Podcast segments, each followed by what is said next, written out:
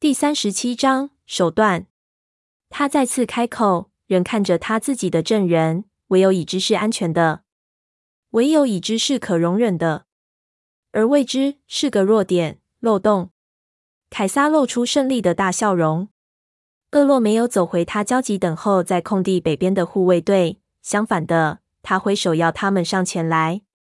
爱德华立刻拉住我跟艾蜜特的手臂，开始往后退。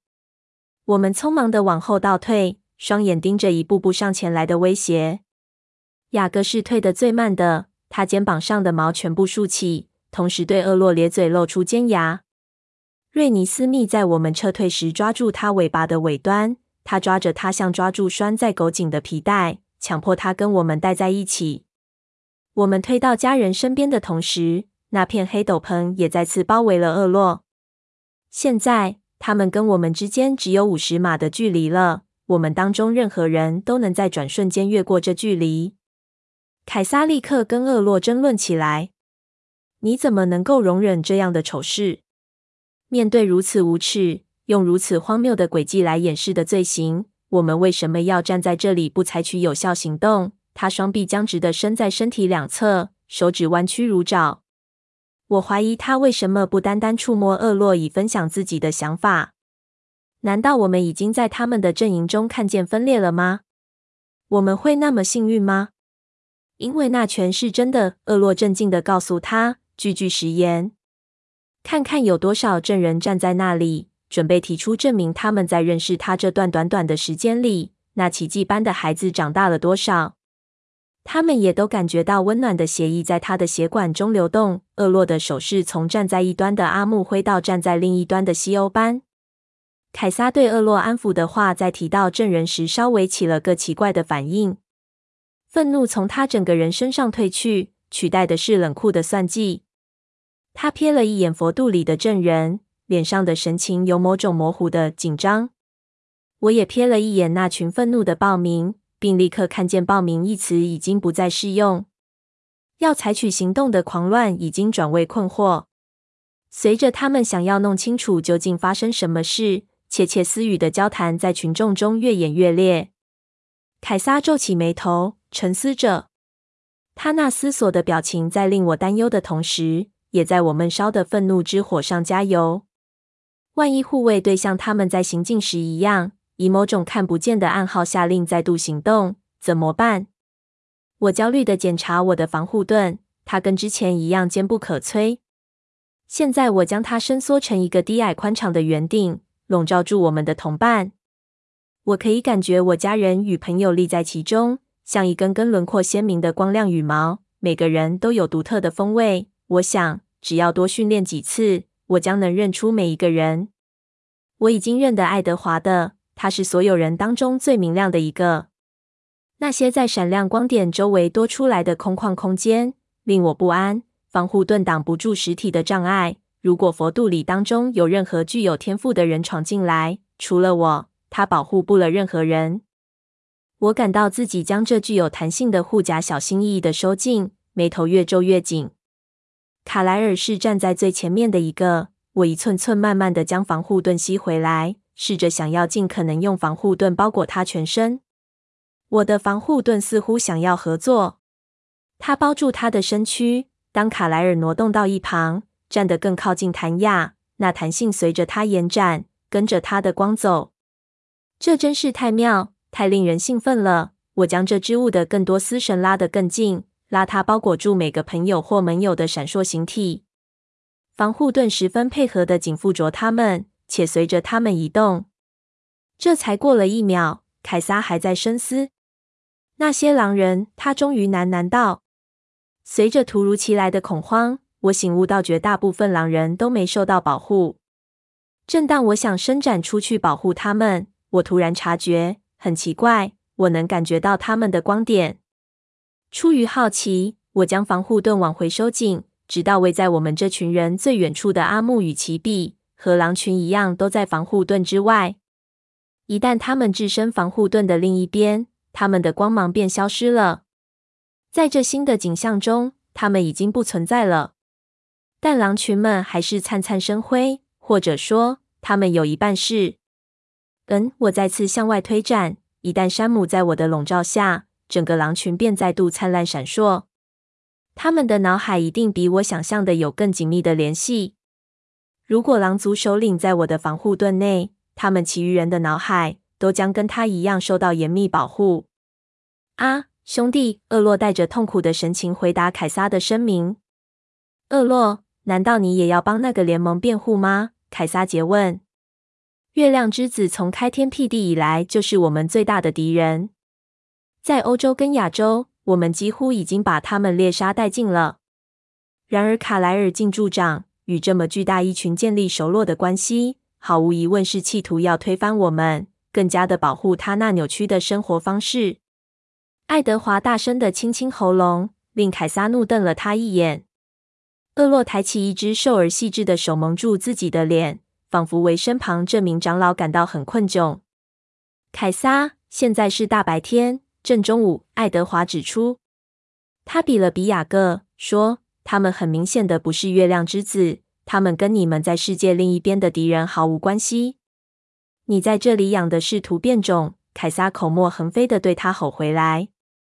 爱德华的下巴咬紧又松开，然后他平稳的回答：“他们甚至不是狼人。”如果你不相信我，厄洛可以告诉你所有相关的事。不是狼人。我迷惑难解的看了雅各一眼，他耸起巨大的肩膀，然后放下一个耸肩的动作。他也不知道爱德华在讲什么。亲爱的凯撒，如果你事先告诉我你的想法，我一定会警告你不要追究这一点。厄洛喃喃说：“虽然这些生物认为自己是狼人，但他们不是。”对于他们，更精确的称呼是变形者。会选择狼形纯粹是偶然。他们也有可能变成熊或老鹰或黑豹，端赖事情第一次发生时所做的改变。这些生物真的跟月亮之子没有关系。他们纯粹是从他们的父祖辈遗传这项技能。那是遗传来的。他们不会像真正的狼人那样，借由感染他人来传续他们的种族。凯撒怒视厄洛，非常火大。还有别的什么？也许是指责他背叛。他们知道我们的秘密。他断然地说。爱德华看来像要回应这项指控，但厄洛更快开口说：“兄弟，他们是我们超自然世界里的生物，说不定比我们更需要保守秘密。他们根本不可能暴露我们。留心些，凯撒。”似是而非的指控是毫无用处的。凯撒深呼吸了一口气，并点了下头。他们交换了意味深长的长长一瞥。我想我明白厄洛这小心说辞背后的指示。错误的指控是不能说服两方正在观看的证人的。厄洛在提醒凯撒要走下一步棋了。我怀疑这两位长老之间表面上关系紧绷。凯撒不愿意用接触来让厄洛知道他的想法。背后的理由是，凯撒不像厄洛那么在乎怎么演这出戏。对凯撒而言，如果即将来临的屠杀比毫无瑕疵的名誉来的重要，他便会不在乎。我要跟通报者说话，凯撒突然宣布，然后将他的怒目转向艾琳娜。艾琳娜没注意凯撒和厄洛的交谈，她的脸因痛苦而扭曲，她的双眼定定地望着她的姐妹，排在那里等着送死。从她的表情可以清楚看出，她现在知道自己的指控完全错了。艾琳娜，凯撒吼道，对自己要指明他很不高兴。他吓了一跳，抬起眼，感到十分害怕。凯撒弹了一下手指，他踌躇着从佛度里队伍的边缘往前挪动，再次站在凯撒面前。所以，你指控的事显然有着极大的错误，凯撒说。谭雅和凯特焦急的轻声向前。我很抱歉，艾琳娜低声说：“我当时应该要确认我所看见的才对。但我怎么会知道？”他无助地比了比我们的方向。亲爱的凯撒，你会期待他在那一瞬间猜到这么奇怪又不可能的一件事吗？厄洛问。我们任何一个人都会做出同样的假设。凯撒对厄洛轻弹了下手指，要他别说话。我们都知道你犯了个错，他粗略地说：“我的意思是指你的动机。”艾琳娜紧张地等着他继续说，然后重复道：“我的动机。”对，当初跑来暗中监视他们的动机。听见“暗中监视”一词，艾琳娜畏缩了一下。你对库伦家有所不满，对不对？她将痛苦的双眼转向卡莱尔的脸。我是，她承认。因为凯撒怂恿道：“因为狼人杀了我的朋友。”他低声说。而库伦家不肯站到一边，让我为他报仇。是变形者，厄洛静静地纠正。所以库伦家支持变形者对抗我们这一族，甚至对抗朋友的朋友。凯撒做个总结。我听见爱德华低声发出嫌恶的一声。凯撒正在他的清单上做标记，找寻一条可以成立的指控。艾琳娜的肩膀一僵。就我所认知的是如此。凯撒又等了一会儿，然后提示道：“如果你想要正式提出反对变形者的申诉，以及库伦一家对变形者行动的支持，现在正是时候。”他露出一个小而残酷的笑容，等候艾琳娜给他下一个借口。也许凯撒不懂何谓真正的家人，这关系是建立在爱上面，而不是喜爱权力上面。也许他高估了复仇的力量。艾琳娜下巴一抬，挺起了肩膀。不，我对狼群或库伦家都没有反对的怨言。你们今天来这里是要摧毁不朽孩童的。没有不朽孩童，这是我的错，我愿为此负起完全的责任。但库伦家是无辜的，你们没有理由还待在这里。我真是万分抱歉，他对我们说。然后他转过脸去面对佛度里的证人。这里没有罪案。没有正当的理由让你们继续待在这里。当他说话时，凯撒举起手，他手中拿着一个奇怪的、有着雕刻并装饰华丽的金属物品。那是一个信号，反应极为迅速，以至于事情发生时，我们所有人都目瞪口呆，难以置信。在我们能有所反应之前，事情已经结束了。三名佛度里的护卫跳向前。艾琳娜完全被他们灰色的斗篷遮住。与此同时，一阵可怕尖锐的金属撕裂声传遍整个空地。凯撒滑进灰色混战的中心，而那可怕的尖叫声爆发成一股惊人、往上冲的火花与烈焰。护卫从那突然显现的人间地狱跳回去，立刻重新站好他们原来在护卫队完美行列中的位置。凯撒独自站在艾琳娜燃烧的残骸旁。他手中的金属物品仍对那个火葬堆喷出大团火焰。随着“咔嗒”一声轻响，从凯撒手中射出的火焰消失了。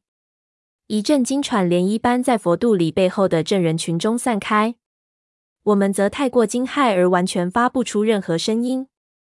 知道死亡会以迅雷不及掩耳的速度来到是一回事，亲眼看它发生是另一回事。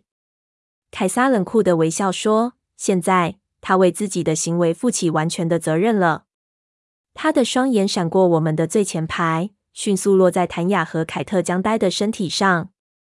那一刹那，我明白了凯撒从未低估真正的家人之间的联系。这才是他们的计谋。他并不要艾琳娜的申诉，他要的是他的违抗。他要一个摧毁他的借口，好点燃这充满在空气中，像是一股易燃浓雾的暴力。他刚才丢了一根火柴进去。这场高峰会勉强维系的和平，已经摇晃的比一头走在钢索上的大象还要剧烈，还要不牢靠。一旦开打，将没有方法能够停止。战事只会越演越烈，直到一方完全被消灭为止。我们这一方，凯撒知道的很清楚，而爱德华也知道。阻止他们！爱德华大喊。跳过去抓住谭雅的手臂，而他带着愤怒至极的狂吼，正踉跄的朝满脸笑容的凯撒冲过去。他无法摆脱爱德华，接着卡莱尔的双臂已经紧紧锁抱住他的腰。现在要救他已经太迟了。卡莱尔在他挣扎时急迫的跟他讲理：“千万别碎了他的心愿。”凯特更加控制不住，他像谭雅一样不成句的狂喊。冲出会导致我们全军覆没的攻击的第一步。罗斯利是最靠近他的人，但在罗斯利能抓紧他、制止他行动之前，凯特已经发出极剧烈的电流，将罗斯利震倒在地。艾米特抓住凯特的手臂，将他扳倒，接着却松手蹒跚后退，膝盖一软跪倒。凯特一翻身站起来，看来没有人能够阻止他了。加瑞特整个人对他扑过去，再次将他扑倒在地。他用双臂束紧他，双手锁扣住自己的双腕。我看见他的身体被他电得痉挛抽搐不已，他的双眼翻白，但他的束缚没被挣开。莎菲娜·爱德华大喊。凯特的双眼变得一片茫然，他的叫喊也转为呻吟。谭雅停止了挣扎，把我的视线还给我。谭雅嘶声说：“我不顾一切，但尽我所能达到的细致程度，把防护盾收得更紧，贴住我朋友们的光点，小心地将它从凯特身上剥下来，但在同时仍使它包裹住加瑞特，让它变成隔在他们之间的一层薄膜。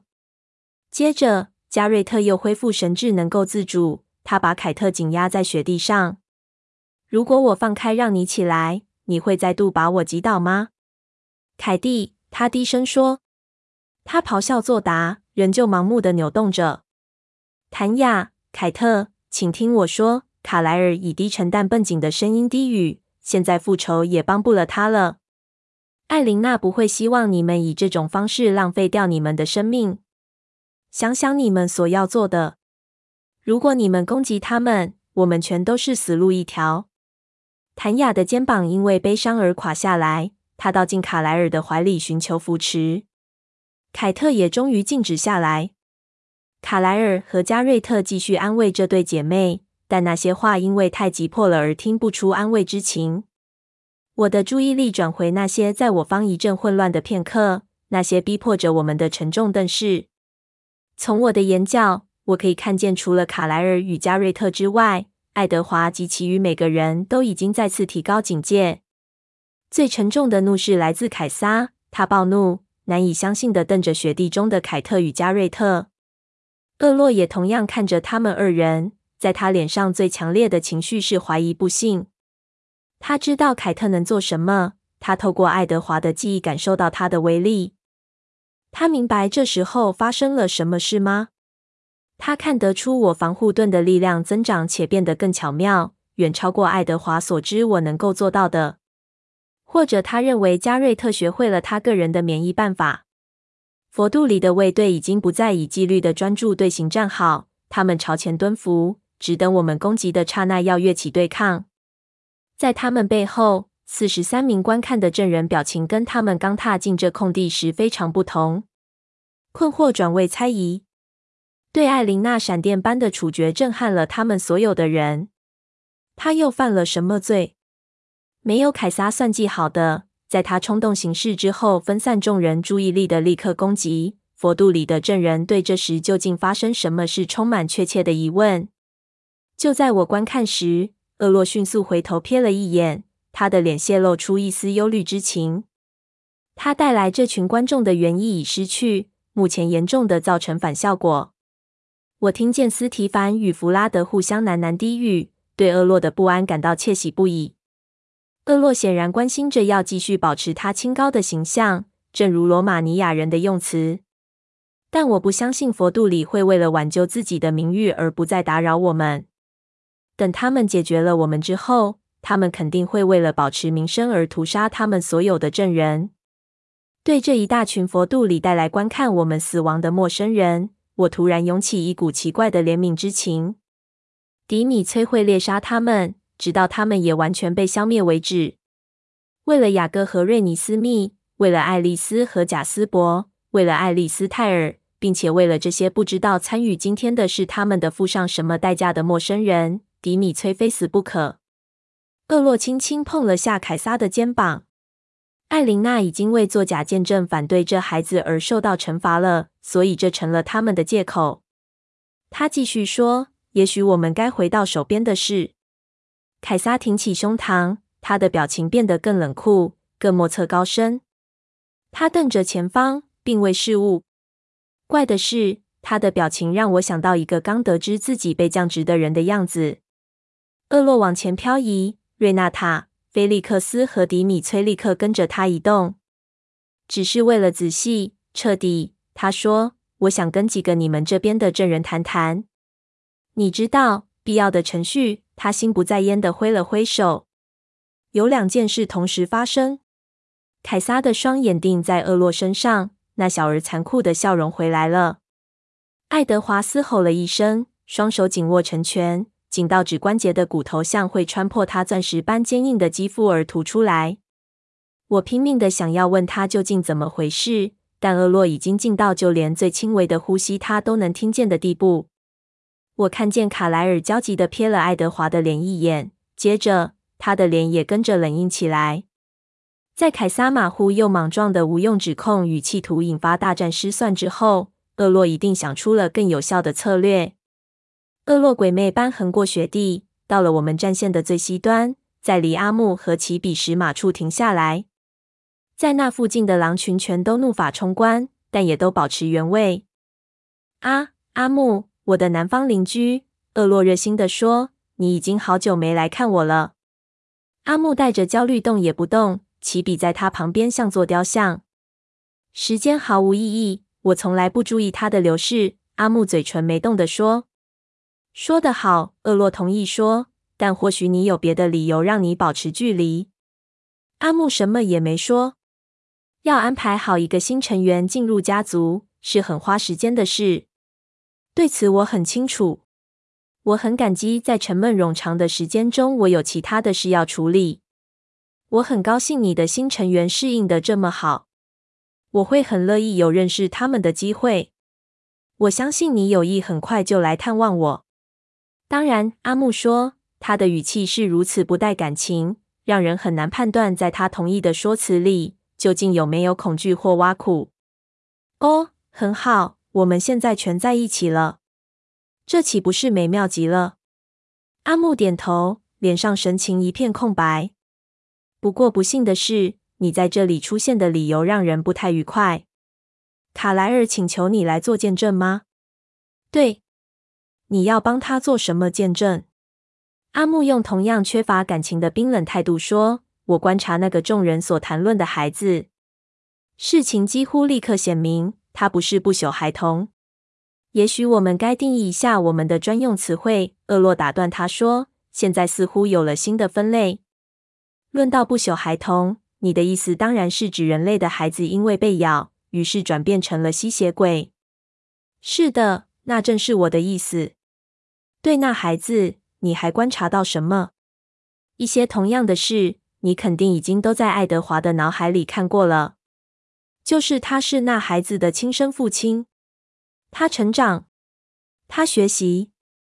对对，厄洛说，在他原本和蔼的语气中有一丝不耐的暗示。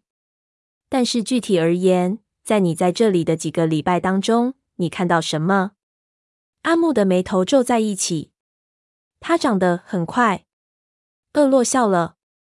你认为他该被允许活下去吗？一声嘶吼溜出了我的口。而我不是唯一一个出声的人，在我方有一半吸血鬼附和了我的抗议。那声音是一股低沉愤怒的嘶嘶响，悬浮在空气中。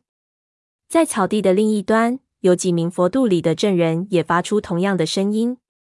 爱德华后退一步，伸出手约束的握住我的手腕。对这些声响，厄洛没回头，但阿木十分不安地瞥了周围一眼。我不是来做判断的，他含糊地说。厄洛轻笑了一声，这只是你的看法。阿木的下巴抬起来，我看不出这孩子有什么危险，他学的甚至比他长得还快。厄洛点点头，思考着。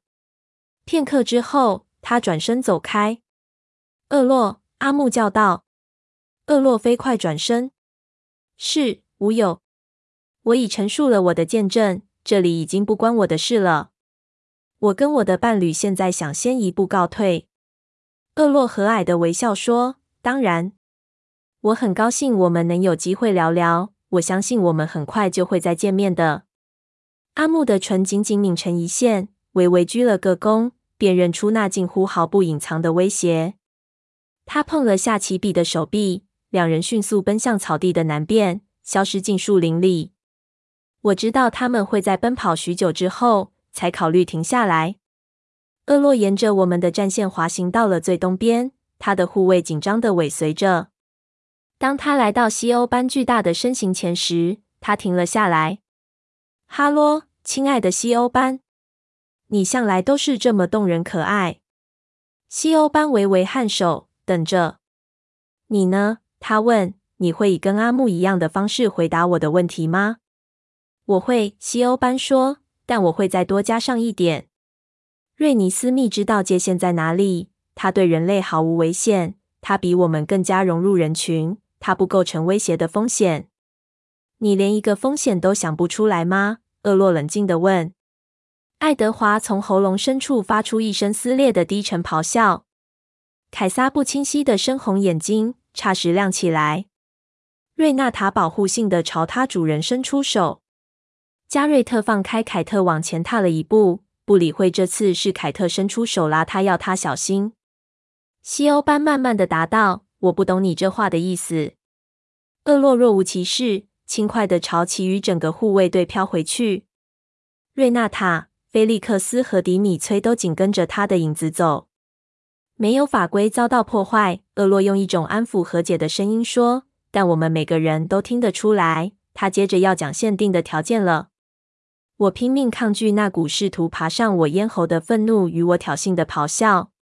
我将那股怒气猛植入我的防护盾，将它加厚，确定每一个人都受到保护。没有破坏法规，厄洛重复。但是。随之而来的，真的没有危险吗？不，他柔和地摇摇头。这是两回事。唯一的回应是，已经拉紧的神经全都绷得更紧。站在我方战士行列最边缘的马姬，带着缓缓升起的怒气摇头。厄洛若有所思地踱步，他看起来像是飘来飘去，而不是以足点地。我注意到，每飘一次，他就更靠近护卫队的保护。它很独特，完全无法想象的独特。要毁掉这么可爱的东西，真是太浪费了。尤其是当我们能学习的有那么多。他叹气，仿佛不愿意继续说下去。但这里面确实有危险，这危险是不能被轻易忽视的。没有人回答他强硬的陈述。当他继续往下独白时，全场一片死寂。他听起来好像是在跟自己说话。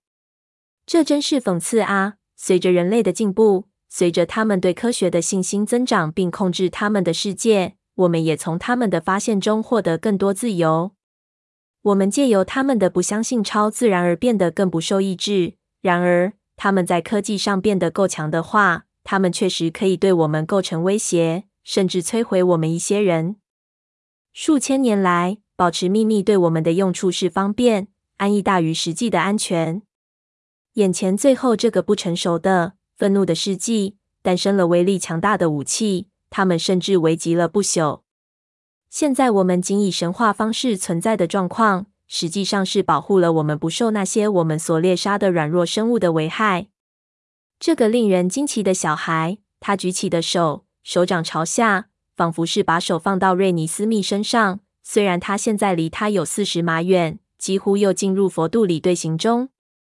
如果我们可以得知他的潜力，百分之百的确定，知道他可以永远维持隐藏在保护我们的隐匿之中，但我们完全不知道他会变成什么样子。他的亲生父母对于他的未来都深怀恐惧。我们无法知道他会长成什么东西。他停下来，先注视着我们的证人，接着满怀意图的转过去注视他自己的证人。他的声音跟他说的话搭配得天衣无缝。他再次开口，仍看着他自己的证人：“唯有已知是安全的，唯有已知是可容忍的，而未知是个弱点、漏洞。”凯撒露出胜利的大笑容。“你在强词夺理。”厄洛·卡莱尔用阴冷的声音说。“冷静，朋友。”厄洛微笑着，他的脸前所未有的仁慈，他的声音前所未有的温和。我们别草率，让我们从各方面来看这件事。我可以提供其中一面想法吗？加瑞特用平稳的声音请愿，又朝前跨了一步。流浪者，厄洛说，点头表示许可。加瑞特抬起下巴，他的双眼凝望着聚集在草地尽头那群挤在一起的人，直接对佛度里的证人开口：“我在卡莱尔的请求下来到这里。”跟别人一样来做见证。他说：“但关于替这孩子做见证的理由，很明显的已非必要。我们都已经看到他是什么。我是留下来见证另一件事。你们，他伸手指着那群小心翼翼的吸血鬼，有两个是我认识的，马肯纳、查尔斯。我还可以看出来，你们许多其他人也是流浪者，像我一样四处流浪，不听从任何人的指示。现在留心听我要对你们说的。这些长老不是来这里伸张正义，如同他们所告诉你们的。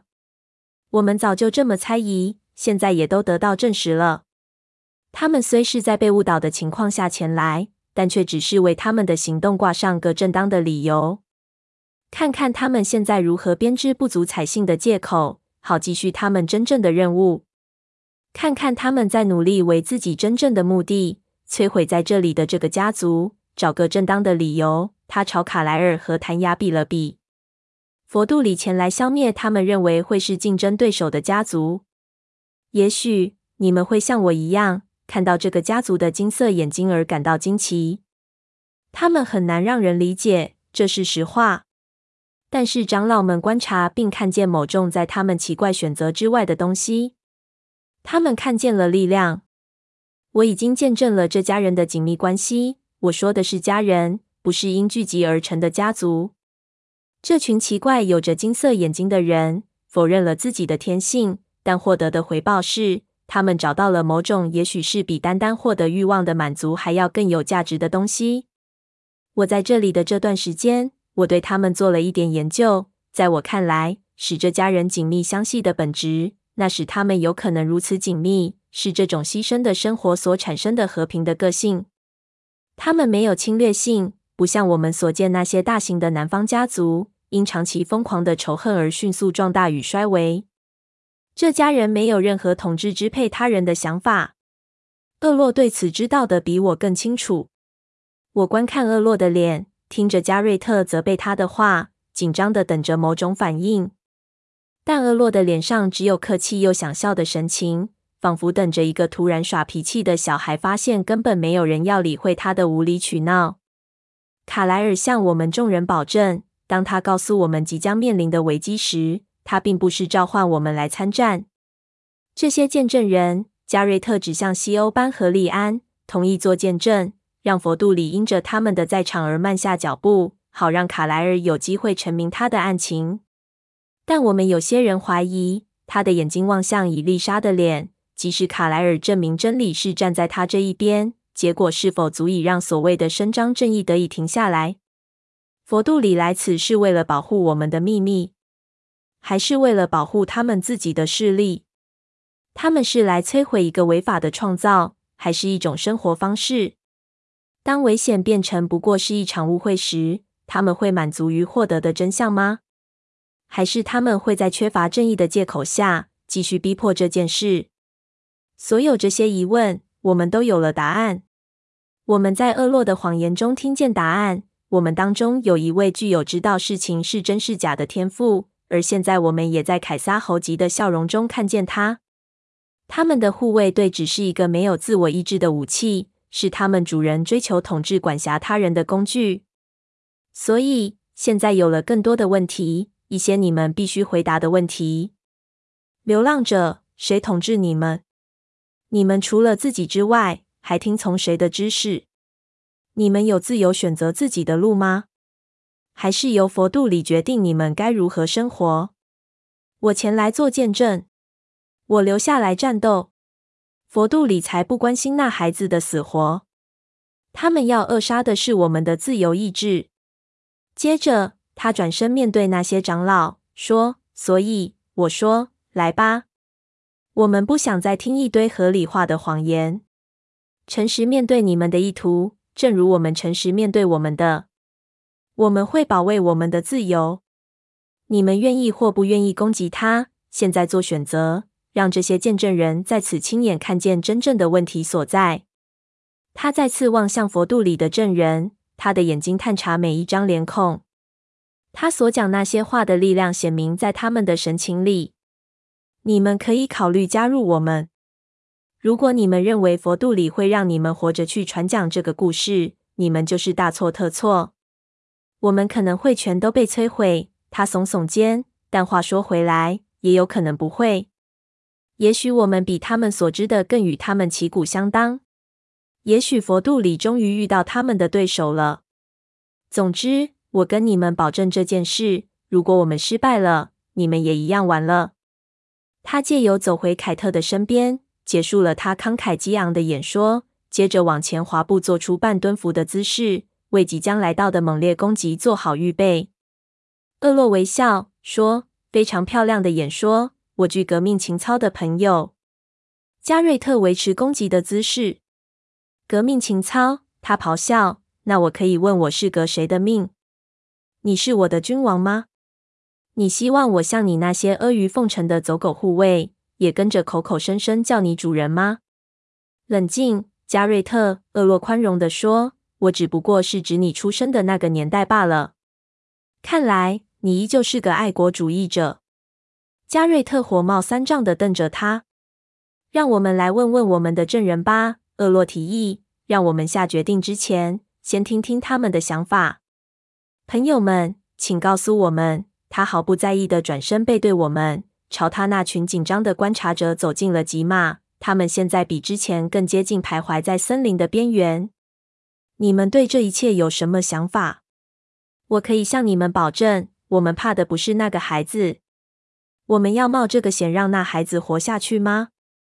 我们要为了保持他们家庭的完整而置我们的世界于危险中吗？或者，诚挚的加瑞特说的对，你们会加入他们一起战斗？对抗我们突如其来的对统治支配的追求。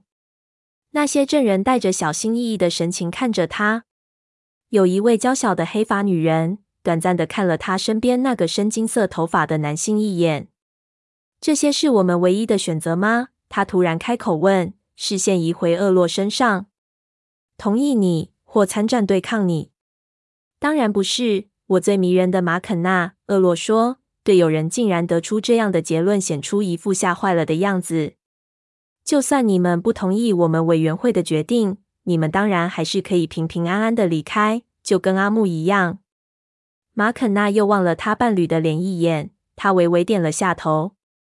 我们不是来这里参与战斗的。他停了一下，呼出一口气后说：“我们是来做见证的。而我们的证词是，这个被定为有罪的家庭是无辜的。”加瑞特所说的每一句都是真话。哈，厄洛悲伤地说：“我很遗憾你是这样看我们，但我们所做的本来就是件吃力不讨好的事。我说的不是我所见的，而是我所感觉到的。”马肯纳那位玉米黄发色的伴侣以高亢，紧张的声音说。他瞥了加瑞特一眼。加瑞特说：“他们有办法察觉谎言，而我也有。”我知道什么时候我听见的是真话，什么时候不是。他带着害怕不已的眼神更贴近他的伴侣，等候厄洛的反应。别怕，我们无有查尔斯。毫无疑问的，那位爱国者是真心相信他所说的话。厄洛轻笑了一声，而查尔斯眯起了眼睛。这就是我们的见证，马肯纳说。现在我们要走了。他跟查尔斯慢慢倒退。在他们被树林遮蔽看不见之前，都没有转过身去。另外一位陌生人也以同样的方式撤退，接着有另外三个也在他之后一个箭步离开。我评估留下来的三十七名吸血鬼，有几名显然是太困惑而无法做决定，但绝大多数似乎都很清楚这场对峙所走的方向。我猜他们都为了想知道到底是谁会来追他们。而放弃了抢先一步离开的机会。我很确定厄洛和我的看法一致。他转离他们，从容不迫地走回他的护卫队。他在护卫队前方停下来，以清楚的声音对他们说话：“我最亲爱的各位，我们的人数处于劣势。”他说：“我们无法期望有外界的帮助。我们应当为了挽救自己，留下这问题不做决定吗？”不。主人，他们齐声低语：“保护我们世界一事，值得我们冒险丧失我们的某些成员吗？”“是的。”他们如吹气般轻声说：“我们并不惧怕。”厄洛露出微笑，转向他披着黑斗篷的同伴。兄弟们，厄洛忧郁地说，在此有许多事要考虑。让我们商议吧，凯撒热切地说。让我们商议。马库斯以一种毫无兴趣的语气重复。厄洛再次转身背对我们，面对其他两位长老。他们互相握着手，形成黑色覆罩的三角形。当厄洛的注意力一转到沉默的商议，他们的证人中又有两个静静地消失在森林中。为了他们好，我希望他们跑得够快。时候到了。我小心地松开瑞尼斯密缠住我脖子的手臂。你记得我告诉你的话吗？眼泪涌进他的双眼，但他点点头。我爱你，他低声说。现在，爱德华看着我们，他黄玉般的双眼睁大。雅各从他黑色大眼睛的眼角瞪着我们。我也爱你，我说，摸摸他的坠链盒，远胜过我自己的生命。我亲吻他的额头。雅各不安的哀哼。我踮起脚尖，对着他的耳朵耳语道：“等到他们的注意力全被分散之后，带着他逃跑，尽你所能远离此地。当你尽力跑到你所能抵达最远的地方后，他身上有你所需要的让你们消失的东西。”爱德华和雅各的脸，尽管他们当中有一个是动物姿态，却显现了几乎同样充满惊骇的神情。瑞尼斯密把手伸向爱德华，他将他抱进怀里，他们紧紧拥抱彼此。这就是你瞒住我的事。他从他头上朝我低语：“瞒住厄洛。”我轻声说：“爱丽丝。”我点头。他的脸因为了解与痛苦而扭曲。当我终于把爱丽丝的线索全拼在一起时，我脸上岂不也是这种神情吗？雅各闷声咆哮。那低低的呼喝声平稳完整，如呼噜低鸣。他颈背的毛僵直，牙齿全暴露在外。爱德华亲吻瑞尼斯密的前额及双颊，然后他把他举起来放到雅各肩上。他灵活地攀到他背上，双手抓住他的毛，挪动着找对位置，不费力地在他肩胛之间的凹处妥当地坐稳。雅各转向我，他那表情达意的双眼充满悲痛。隆隆的咆哮仍在他胸膛中滚动。你是我们唯一能全然相信、托付他的人。我对他喃喃说：“若你不是那么爱他的话，我一定无法承受将他交给你。我知道你会保护他的，雅各。”他再次哀鸣，低下头来，用他的大头抵着我肩膀。我知道，我低语：“我也爱你，小个。你永远是我的男宾相。”一颗像棒球那么大的泪水滚落到他眼睛下方赤褐色的毛发里。爱德华将头贴住他放瑞尼斯密上去的那个肩膀。再见，雅各，我的兄弟，我的儿子。其他人并非没有察觉这告别的场景，他们的双眼锁定在那静默的黑三角上，但我知道他们都在聆听。那么，没有希望了吗？卡莱尔低声问。他的声音中没有恐惧，只有决心跟接受。绝对有希望，我喃喃回答。这可能是真的，我告诉自己。我已知道我自己的命运。爱德华握住我的手，他知道我这话将他包括在内。当我说我的命运，我绝对是指我们二人。我们是一体的两面。在我背后，艾斯密的呼吸不稳起来。他穿过我们，经过时抚摸了我们的脸，然后走到卡莱尔身边，牵住他的手。突然间，我们被许多喃喃道出的再见与我爱你所包围。如果我们活过这一劫，加瑞特对凯特耳语说：“女人，我会跟随你到天涯海角。”这会儿他可对我告白了。他咕哝抱怨。罗斯利和艾蜜特迅速但充满激情的接吻。提亚爱抚班杰明的脸，他欢乐的对他微笑，抓住他的手贴着自己的脸。我并未看见所有爱与痛苦的神情。一股突如其来的压力袭击震动了我防护盾的表面令我分了心。我不知道它是从哪来的但感觉上它是针对我们这群人的边缘尤其是西欧班和利安。那股压力并未造成破坏接着它就消失了。长老们那静默商议的队形仍未改变。但也许我错过了某种信号准备好我对其他人低声说攻击开始了。